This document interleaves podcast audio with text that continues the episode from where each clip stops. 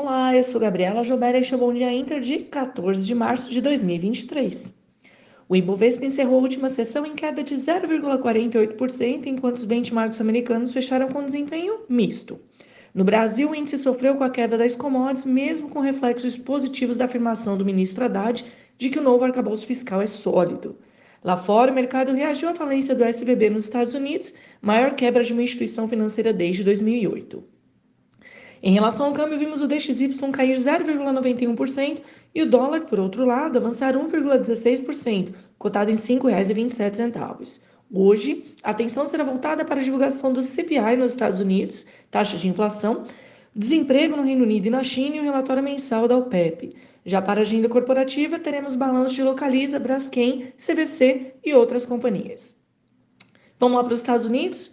Os índices norte-americanos buscam alta nesta manhã, após a sessão altamente volátil de ontem com os desdobramentos do caso SVB, enquanto investidores aguardam hoje dados de inflação, medida pelo CPI, em busca de mais informações que ajudem a antecipar o próximo movimento de juros do Fed. Diferentemente da semana passada, as apostas estão divergindo e agora espera-se mais 25 base points ou até mesmo manutenção dos juros na próxima reunião.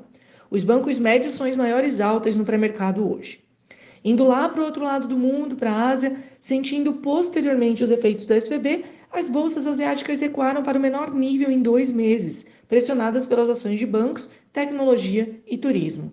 Esse último afetado pelas menores expectativas de crescimento na China.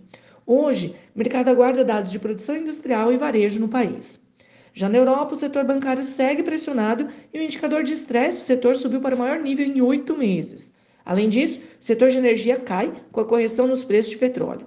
Contudo, ações de tecnologia e real estate avançam, conforme os mercados apostam em um BCE mais brando, reduzindo o ritmo de alta nos juros nas próximas reuniões.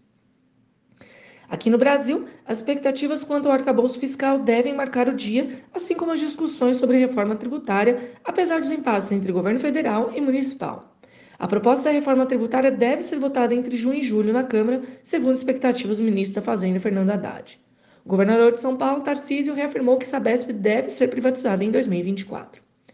Na abertura, o índice DXY avança, enquanto os juros das Treasuries recuam e os futuros em Nova York ensaiam alta. Petróleo também recua, no aguardo de relatório mensal da OPEP, que sai hoje, e da Agência Internacional de Energia, que sai amanhã. Com cenário externo misto, a Bolsa local deve atentar às conversas internas sobre arcabouço fiscal e reforma tributária. Além disso, os balanços das companhias seguem no radar e agentes monitoram a inflação nos Estados Unidos. As commodities em baixa podem pressionar ações das exportadoras, das exportadoras novamente. Pessoal, este foi o Bom Dia Inter de hoje. Tenham todos uma ótima terça-feira e até amanhã.